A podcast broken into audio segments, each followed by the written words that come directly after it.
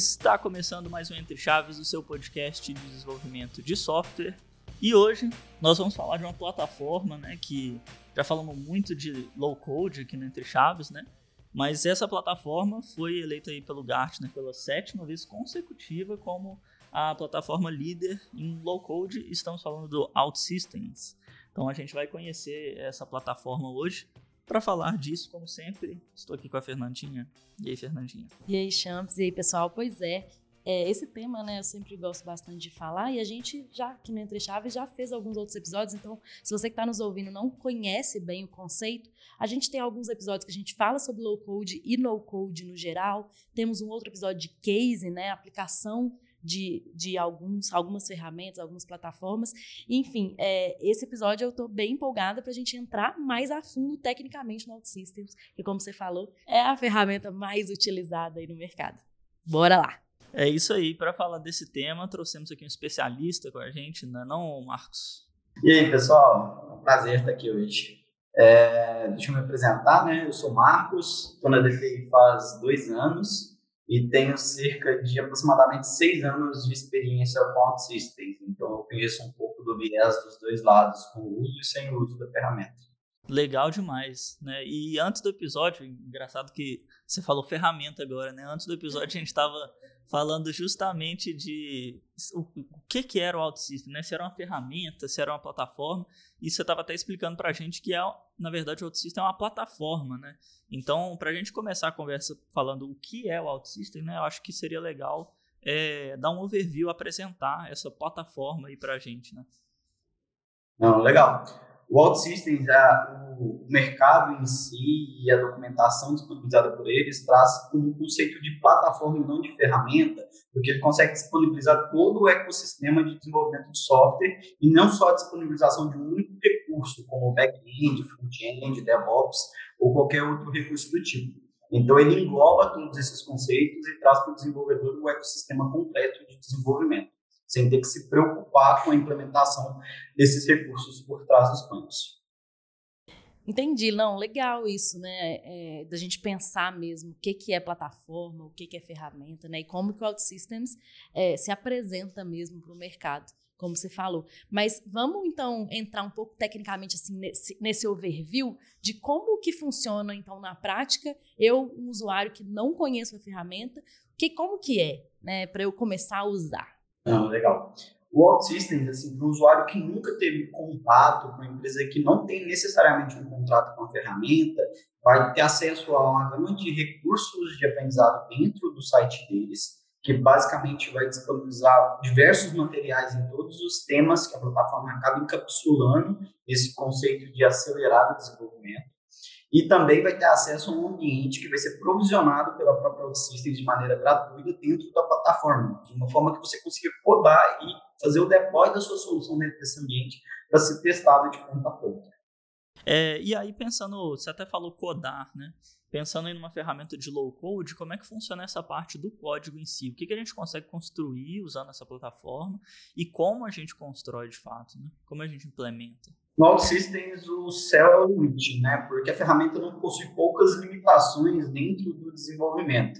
Por ter trabalhado algum tempo, posso estar um pouco enviesado no que eu estou falando, mas a, a, plataforma permite que você use os recursos próprios que ela já tem, tanto visuais quanto relacionados à lógica, para desenvolver a sua solução, assim como ela permite que você aproveite os conteúdos e os recursos desenvolvidos pela comunidade dentro da Forge que é como se fosse uma, um provedor de bibliotecas que a ferramenta tem, assim como também, caso nenhum desses cenários te atenda, ela tem a parte de integração que vai permitir o desenvolvimento em C e, com isso, fazer a integração deste recurso dentro do ambiente de desenvolvimento visual da ferramenta. Ah, entendi. Então, basicamente, assim, eu, eu vou lá, eu posso usar ou componentes existentes, como você falou, né, que outras pessoas já codaram, ou que, enfim, é, eu mesma fiz, ou realmente integrar com coisas que já existem ou que eu mesmo vou produzir em .NET, em C Sharp. É isso. Exato.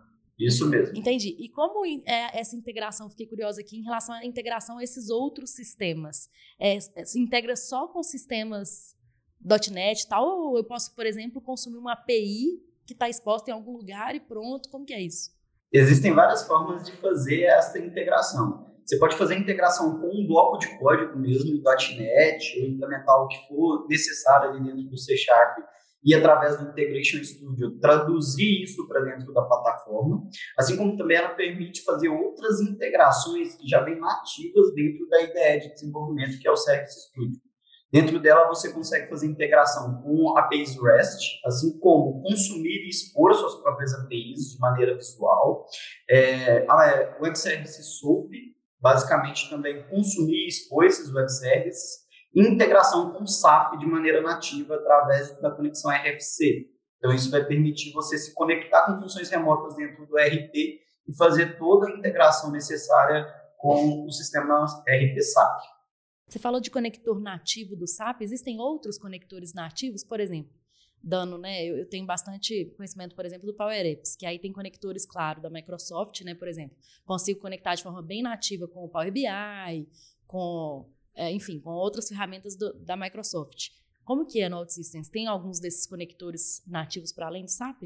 É, de maneira disponibilizada pela plataforma, não existe diretamente pelo Service Studio, mas existem diversos componentes dentro da Forge que já permitem fazer essas integrações, tanto com componentes como o Microsoft Graph, que vai disponibilizar diversas APIs para acesso ao OneDrive, para acesso ao Power Apps, assim como outros recursos como login de maneira através do fluxo com o próprio Azure AD.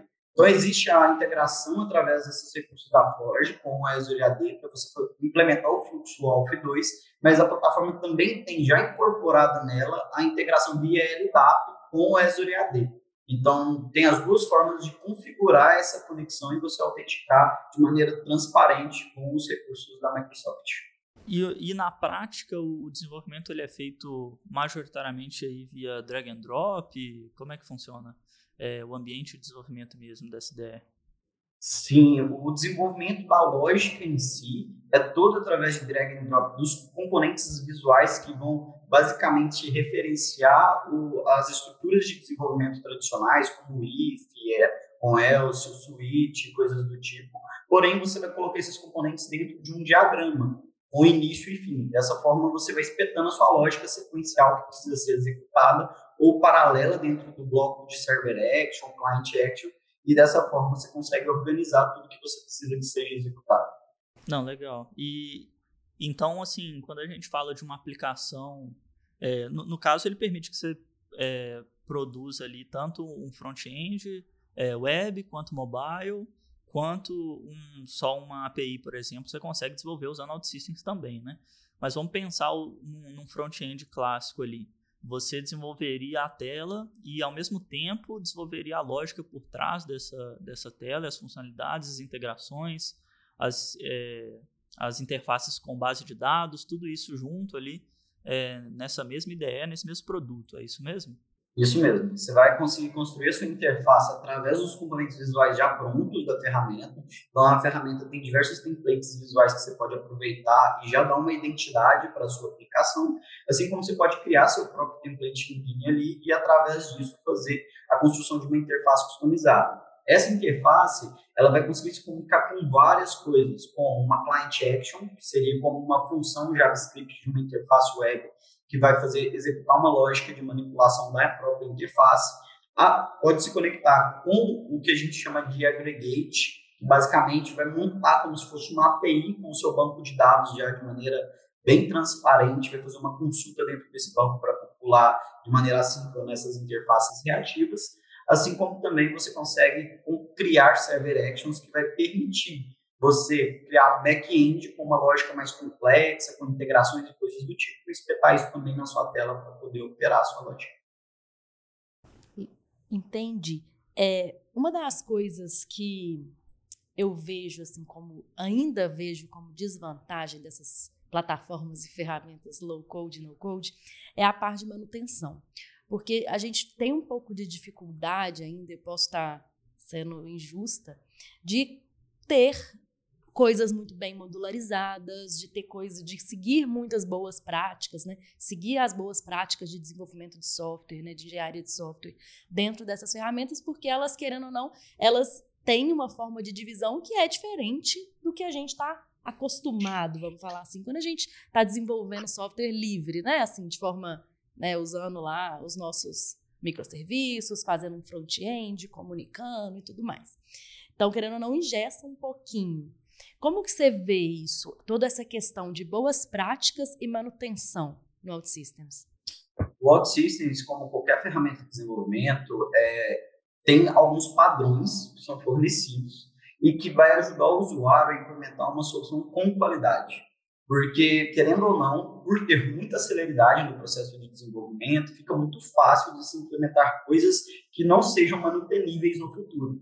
Então, ele traz um Architecture Canvas, que vai ter diversas camadas ali dentro, como sugestão, como a camada de orquestração de aplicações, a camada de end-user barra interface, a camada core ou API, que basicamente vai ficar o seu back-end e o seu banco de dados, e a camada de library ou foundation, que vai ficar suas bibliotecas e toda a integração que você precisa com recursos que ele não tem pronto.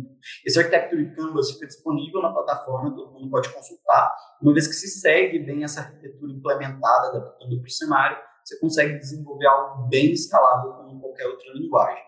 E isso também, ele também fornece, junto com esse Architecture Canvas, uma ferramenta de monitoramento da arquitetura. Então, uma vez que você instala essa ferramenta no seu ambiente, você consegue ver onde estão os desvios da arquitetura para você justamente orientar os desenvolvedores na possível correção. Legal. Então, quando você olha, por exemplo, para a IDE, da, lá, é, que você falou, como é que chama a ideia, a ideia do OutSystems? Service Studio. Service Studio. Então, quando, quando você abre seu projetinho lá no Service Studio, você também consegue ver assim as camadas bem, bem é, modularizadas, igual você falou, se, né, claro, se a pessoa seguiu né, as boas práticas, você consegue ver as camadas, assim, igual você vê num, né, num projeto normal? Consegue, porém o OutSystems ele funciona separado por aplicações e módulos. Então, para você ver todas as camadas se conectando, você teria que acessar esse Architecture Canvas dentro do, do seu ambiente como uma aplicação, porque dessa forma você consegue ver todos os módulos se interconectando. Mas a partir do momento que você abre o Service Studio, você vai conseguir visualizar todas as aplicações correlacionadas e ao acessá-las você consegue ver seus módulos. Então, você visualiza tudo, mas não de uma maneira organizada dentro da hierarquia provida pelo Architecture Canvas. É, no final das contas, é, a gente consegue ter uma modularização ali, né, ainda aí uma organização para que você consiga escalar isso em produtos de, né, de grande escala mesmo, né, produtos de mais complexos. Né? Isso. Uhum. Né, então, eu acho que isso que é o mais importante aqui de, de ser levado em consideração e é algo que é, geralmente é questionado sobre ferramentas de low code ou de no code, né? E, e pensando ainda nessas questões, né, sobre as ferramentas de, de low code, é, tudo que você citou aí são que, que existe na plataforma do OutSystems é, são mais ferramentas para é, acelerar o desenvolvimento, né, as entregas, né, o próprio site do OutSystems defende né, que ele permite que você entregue soluções é, tão complexas quanto as que a gente tem hoje, mas com muito mais agilidade né, e tudo mais. É, você acha que, de fato, a, a questão da curva de aprendizado e a velocidade de desenvolvimento mesmo é um ganho muito forte na OutSystems? É, porque, querendo ou não, ainda é uma plataforma que exige, né, tem ali sua curva de aprendizado, tem as suas boas práticas, né? E, e, ainda precisa de, imagino eu, desenvolvedores estarem atuando ali na nova ferramenta de, de no-code que anula o fator desenvolvedor aí da, da jogada, né? Então, como que você vê isso, essa questão de acelerar o processo de desenvolvimento? É, eu acho que é o maior ganho da plataforma hoje, tá? É a celeridade e a velocidade com que você consegue colocar uma solução na mão do usuário final. É, um tempo atrás, no site deles, eles propõem que um desenvolvedor OutSystems equivale a sete desenvolvedores normais dentro da ferramenta, e é dentro do fluxo de desenvolvimento normal de um software. Por quê? Porque a curva de aprendizado dentro da plataforma, para quem já tem algum background de desenvolvimento, é bem menor, além de oferecer vários padrões e recursos visuais que vão ajudar o desenvolvedor nesse fluxo do dia a dia de desenvolvimento de histórias a ganhar essa celeridade. Enquanto, e a, associado a isso, a gente ainda tem todo o encapsulamento que o desenvolvedor não precisa se preocupar, porque a plataforma vai trazer para ele todo o processo de publicação dentro de um ambiente já pronto através da interface visual da IDE, assim como ele também vai trazer toda a parte de DevOps, com pipelines de implantação e configuração de infraestrutura prontas para o desenvolvedor, e o monitoramento, que é um dos grandes ganhos que a plataforma tem, através de toda a gestão de logs que ela tem para interfaces, aplicações mobile e toda a parte de back-end relacionada. Então, na, na, sua experiência pessoal, aí você considera que os softwares que foram desenvolvidos aí é, por você, pelo seu time, usando OutSystems, foram de fato construídos muito mais rápido do que seria usando um fluxo de desenvolvimento normal? Com certeza. A gente chegou a fazer aplicações é, B2C para vendas online é, em 25 dias no início da pandemia, focando 100% no negócio. Então, isso é um exemplo de um, de um, de um case, de uma situação onde a gente conseguiu fornecer algo, uma solução pensada no negócio, sem preocupar totalmente com a tecnologia que estava envolvida trás, justamente por causa da acessibilidade. Bem, bem interessante. Mas eu fiquei um pouco na dúvida nessa parte do conhecimento, né? Como vocês estavam falando, que existe uma curva de aprendizado, mas ela talvez não seja tão alta como aprender, às vezes, outras linguagens, outras plataformas e ferramentas. Mas eu fiquei pensando no conhecimento nichado. Porque, assim, por exemplo, há muito tempo atrás, é, eu já trabalhei com Tíbico. O Tíbico era uma ferramenta tipo low code também, né? Bem low code, no code, que era de drag and drop e tal. Em algum momento nesse, nessa vida é, desse cliente que tinha muitas aplicações em Tíbico, ficou difícil a manutenção dessas aplicações porque as pessoas não conheciam mais Tíbico, não conheciam como mexia em Tíbico. E eu fico um pouco, né, receosa de, dessas ferramentas caírem nesse mesmo limbo, de tipo assim, ah, é um conhecimento tão nichado que às vezes não tem gente que sabe trabalhar com ela. Como que é isso? Assim? Você acha que ou você acha que não? É tão mais fácil que, pô, não. Você lê uma coisinha ali, você já está voando no OutSystems. O OutSystems hoje, por ser uma plataforma proprietária, com certeza existe o risco por trás de cair em desuso, né? Como qualquer outra ferramenta e framework do mercado. Hoje, por exemplo, a cada segundo o pessoal brinca que nasce um framework JavaScript aí no meio do caminho, né? Mas é uma plataforma que vem há muitos anos se consolidando no mercado. Então, teve versões muito iniciais, onde o pessoal começou a utilizar e era um público muito específico. E com o passar dos anos, a plataforma vem crescendo e evoluindo, dando essa possibilidade enorme de desenvolvimento de solução dentro dela. Por causa dessa consolidação no mercado, da velocidade que ela traz para o desenvolvimento e entrega de solução, ela vem se consagrando no mercado a cada dia, é, associando grandes empresas do mercado internacional e nacional à, à sua marca, e com isso aprimorando o volume de profissionais que conhecem da ferramenta. Então, devido ao índice de crescimento, eu não acredito que ela vá cair em desuso tão cedo, justamente porque é, cada dia mais o desenvolvedor e as empresas buscam colocar soluções mais rápido no mercado para que atendam o negócio.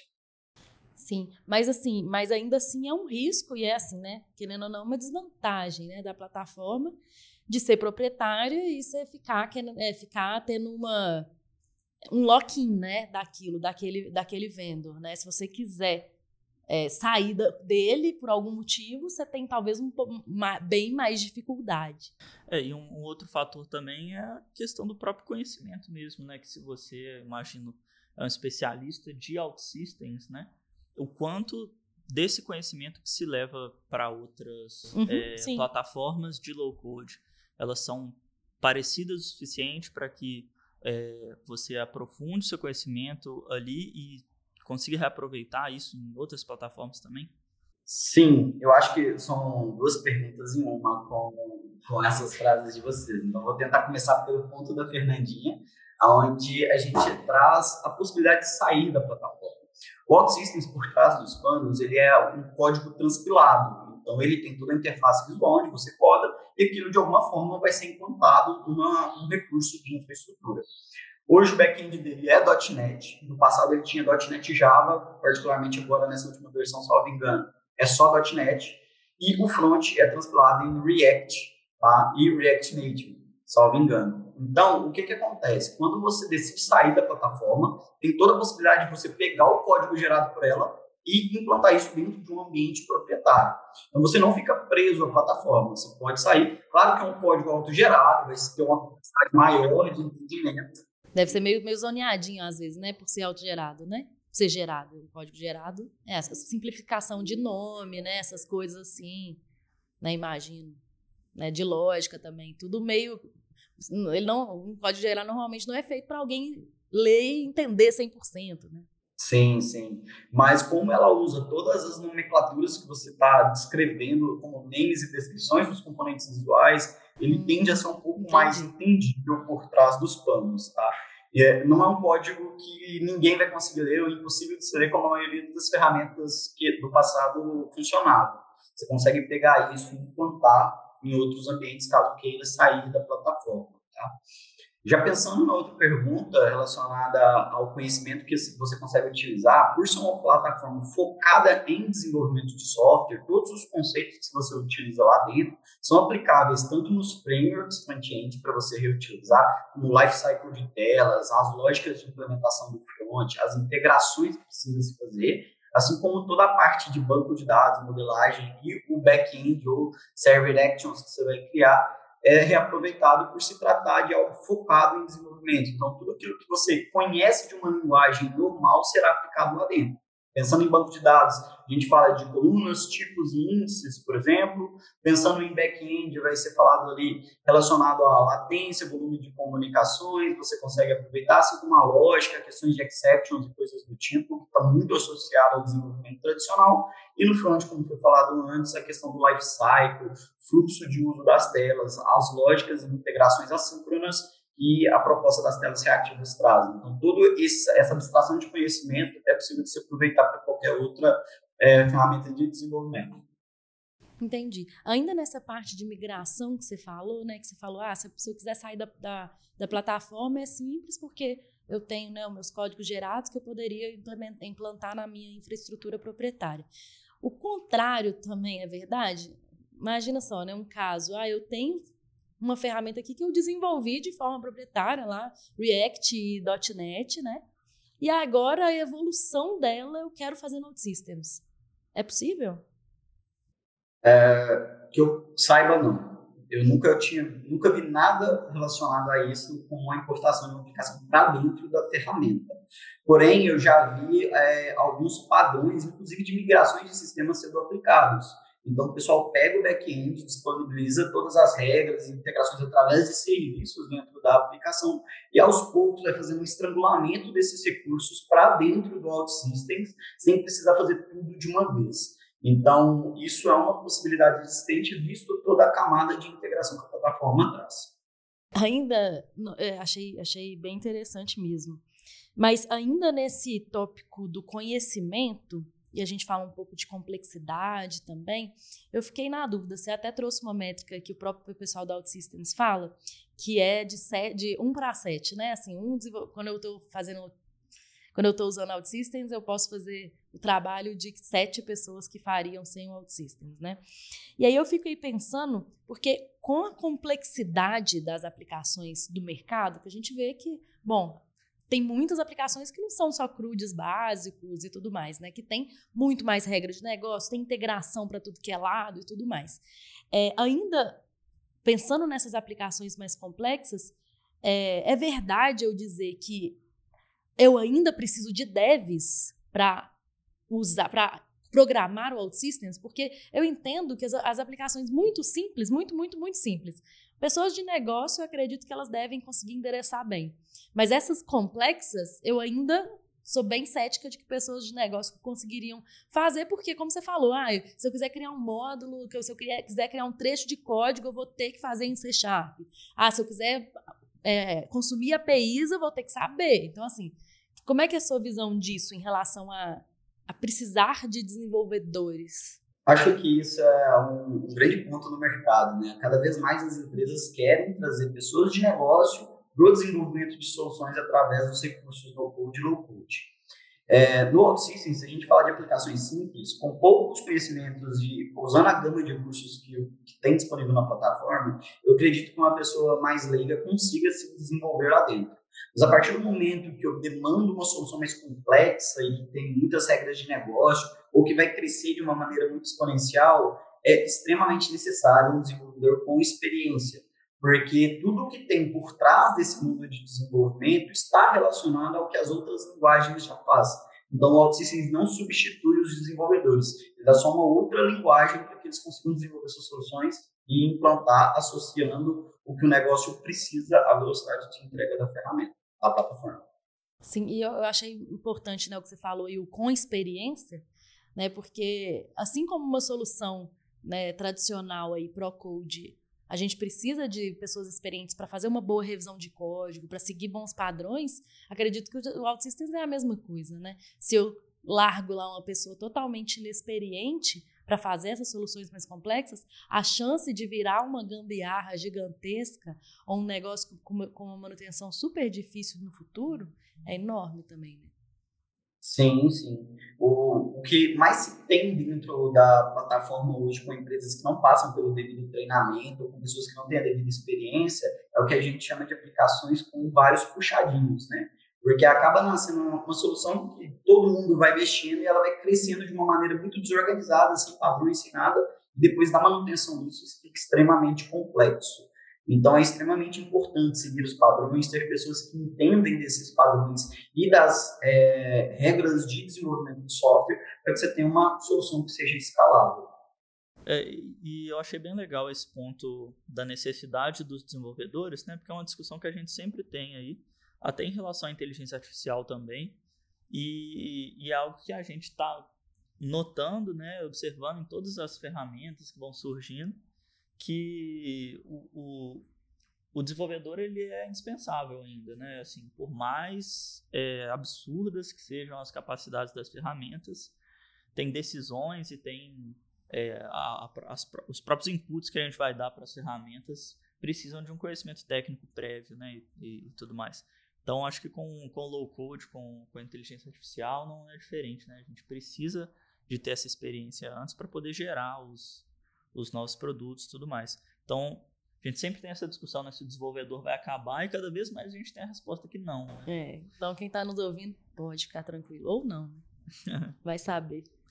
É, e, e, assim, entrando lá no, no site do, do OutSystems e dando uma olhada no que eles defendem, e até falando sobre coisas que a gente já comentou aqui por alto no episódio, eles falam que tem integrações com serviços externos, é, a parte de escalabilidade também eles defendem fortemente que é ok. Você mesmo citou aqui de sistemas mais complexos que são escaláveis, é, possibilidade de fazer ferramentas cross-plataforma, ou seja, fazer um front-end web, mobile, é, responsivo. É, a parte de CI/CD parece madura também, né? De você conseguir fazer um deploy é, fácil, né? E de conseguir ter essa integração contínua. É, você falou também de monitoramento de performance. É, a gente não comentou aqui, mas lá no site deles também defendem que segurança é um ponto forte lá do, do OutSystems. Então consegue garantir algum nível é, satisfatório de segurança para produtos grandes. Então, assim, parece uma plataforma que realmente cobre todos os aspectos ali importantes de um, de um ambiente de desenvolvimento para produtos complexos hoje, né? Dada a sua experiência aí, você notou algum gargalo, algum ponto negativo em alguma dessas coisas que eu falei ou algum outro ponto em que o OutSystems ainda deixa a desejar ou ainda está atrás das, dos processos é, mais comuns de desenvolvimento? Eu acho que os dois principais pontos negativos que a gente passou foi relacionado à front, que é algo normal de low code, que dá muito trabalho customizar mesmo, sabe? Mas é normal porque esse aqui é algo que não está pronto. Então, o low-code, de alguma forma, tem que acelerar e a forma de acelerar é deixar coisas prontas. E o segundo ponto é crescer de maneira desorganizada, sabe? Porque, do, do contrário, tudo que a gente quis fazer dentro da ferramenta, a gente conseguiu sem muito esforço, sabe? Então, eu acho que os dois principais pontos negativos foram esses. Se você precisar de, uma, de implantar um front-end é, com uma experiência bem personalizada, assim, animações, esse tipo de coisa, é, você ainda assim recomendaria o uso? Você acha que acelera, aceleraria o desenvolvimento ou teria o mesmo trabalho que você teria no desenvolvimento convencional? Pensando em front-end, é, pensando nos pontos negativos da plataforma, eu acredito que um dos principais gaps ainda é o front-end. Porque falando em low code, toda ferramenta low code traz diversos componentes prontos justamente para acelerar o desenvolvimento. Então, a partir do momento que você precisa de algo extremamente customizado dentro do seu front-end, que você não vai usar os recursos visuais prontos que a plataforma tem ou a comunidade disponibiliza na Forge, isso se torna um gargalo, porque vai ter que ser desenvolvido no código mesmo, como seria em qualquer outra é, ferramenta ou linguagem de desenvolvimento, através de HTML e CSS. É, além disso, eu acho que o outro ponto negativo seria o crescimento de maneira desorganizada, desordenada dentro da, da, plataforma, porque isso faz com que os diversos módulos que vão ser criados não sigam os padrões recomendados e isso não torna soluções escaláveis. Você começa a perder muito tempo correndo atrás de problemas e possíveis bugs gerados dentro de qualquer alteração das suas soluções. É, assim, eu falei esse exemplo do, do front-end customizável, mas é claro, são casos de, de projetos que vão ser bem específicos, né? Não é o caso mais comum de se ver, então assim foi mais para tentar achar um, uma situação em que realmente não seria é, é vantajoso aí estar tá usando OutSystems. E uma outra coisa falando desse tópico ainda, é, só, só me vem uma coisa em mente. Se é tão bom assim, tem que ter um ponto negativo. E na minha cabeça só pode ser o custo. Custo, com certeza. Então, assim, é maravilhoso, é, é igual a então é gente está falando aqui de uma Ferrari, né? Um carro é. lindo, perfeito, atende super bem todo mundo. Mas quanto que custa essa brincadeira? Assim, para competir com o mercado de, de desenvolvimento né, Pro Code, né? É, isso vale a pena financeiramente também? Isso depende muito do tamanho da empresa e do volume de soluções que ela vai ter. O OutSystems é uma ferramenta muito cara. Então, justamente por trazer todo esse ecossistema completo, ele talvez seja a ferramenta mais cara do mercado hoje, dentro de todas as disponíveis. É, dentro da licença mínima, há algum tempo atrás, na empresa que eu trabalhava, a gente pagava, em média, 600 mil reais por ano para manter a plataforma. Mas o sistema de precificação deles está muito variável. Tem precificação por aplicações, precificação por usuário, precificações para grandes portfólios. Então, isso é bem flexível no momento de contratar a plataforma. É, com certeza, né? O custo seria essa desvantagem que a gente estava procurando, né?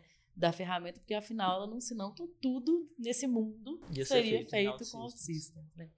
E aí eu fiquei pensando que uma das coisas que é uma barreira para a gente adotar ferramentas low code normalmente nos clientes é a falta de um de um contrato com essas ferramentas ou de uma diretiva da, da empresa com essas ferramentas, né? Então, assim, por exemplo, é difícil eu, numa, num cliente que nunca usou OutSystems, chegar e falar assim, vamos usar OutSystems? Ou vamos usar um Power Apps? Às vezes você não tem nenhuma, não tem nada daquilo ali, não tem nem licença com a Microsoft, não tem nem licença com a OutSystem, não tem nada. Nunca nem discutiu isso. E aí eu vejo que isso também é um, uma barreira. Acho que tanto para adoção né, de OutSystems quanto de outras ferramentas low code, que é essa falta de, é, enfim, de diretivas oficiais né, em relação a esse tipo de ferramenta, o que faz com que essas iniciativas pequenas né, ou aleatórias, percam um pouco, um pouco de força por não terem né, diretivas mais oficiais.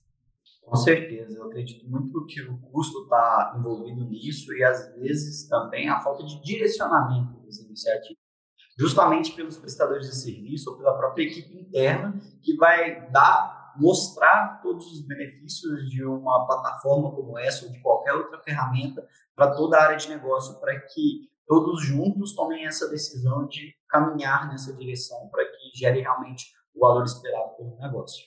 Assim, igual a gente sempre fala aqui que a arquitetura de software está muito relacionada à parte né, de custo. A gente tem que pensar aí se aquele, aquela métrica de um desenvolvedor para sete também se paga, né? Você, será que você vai, né? Vai, um, desenvolvedor fez o trabalho de sete, mas eu vou pagar o custo de sete desenvolvedores para um desenvolvedor produzir aquele produto. Então, será que vale a pena mesmo apostar na ferramenta? Então, tem que fazer muita conta e ver se realmente vale a pena para é. cada contexto. Né? É, tô acreditando que as desvantagens, né, do tudo que a gente falou, é, além do custo, né, igual seja, você mencionou essas duas coisas de difícil customização não é tão assim como outras ferramentas do code. A manutenção, às vezes, se eu, se eu não criei com as melhores práticas, também pode ser difícil.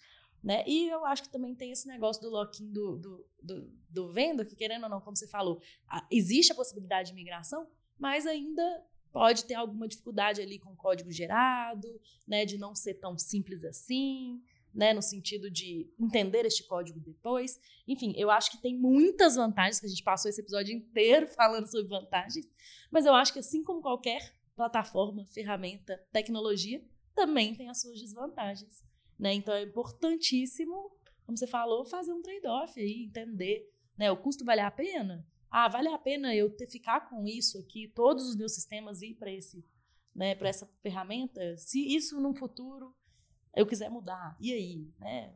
Enfim, acho que esse tipo de, de discussão é importantíssimo, assim como né, qualquer sabatina aí do software.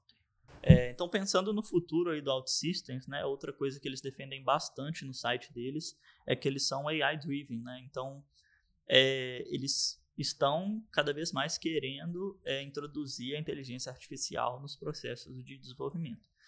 É, assim como todo o mercado está caminhando para isso, né? O OutSystems está caminhando para isso aí também. Eu acho que ele só tem a ganhar, né? Igual a gente estava comentando aqui em vários dos processos que a gente comentou. Eu acho que a inteligência artificial tá muito conversa muito com o low code, né? Porque as duas estão atuando de modo a criar uma camada de abstração que torne mais fácil o desenvolvimento das aplicações, né? Então, unindo essas duas coisas aí, eu acho que o OutSystems tende a crescer ainda mais, né? Como já vem apontando em crescimento nos últimos anos.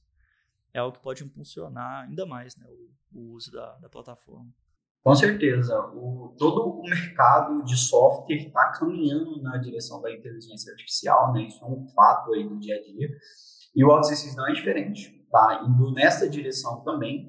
É, dentro da Forge, inclusive, já tem diversos componentes de parceiros para fazer justamente a integração com as IAs disponíveis no mercado. Então, os componentes já foram disponibilizados pelos parceiros e podem ser incorporados dentro das aplicações. É isso aí. Então, assim, se alguém estava pensando que acho que a IA vai acabar com o OutSystems, não, ela está presente lá também, né? Mais uma ferramenta que auxilia. É, talvez vai acelerar ainda mais, né? Assim Isso. Como Imagino que o Copilot também, em breve, deve estar aí no Power Apps, acredito eu, né? Assim como outras também, que estão com certeza. Essas, ah, enfim, tem muita ferramenta que está integrando copilotos, né? Acredito que o OutSystems não vai ser diferente. E vai acelerar ainda mais. Aí fica, de novo, o nosso trade-off que a gente já falou. Então é isso, pessoal. queria agradecer o, o Marcos pela participação aí. É, conhecemos tudo sobre OutSystems hoje, então foi uma discussão bem legal. E até a próxima. Até a próxima, gente. Valeu! Obrigado, gente. Até mais.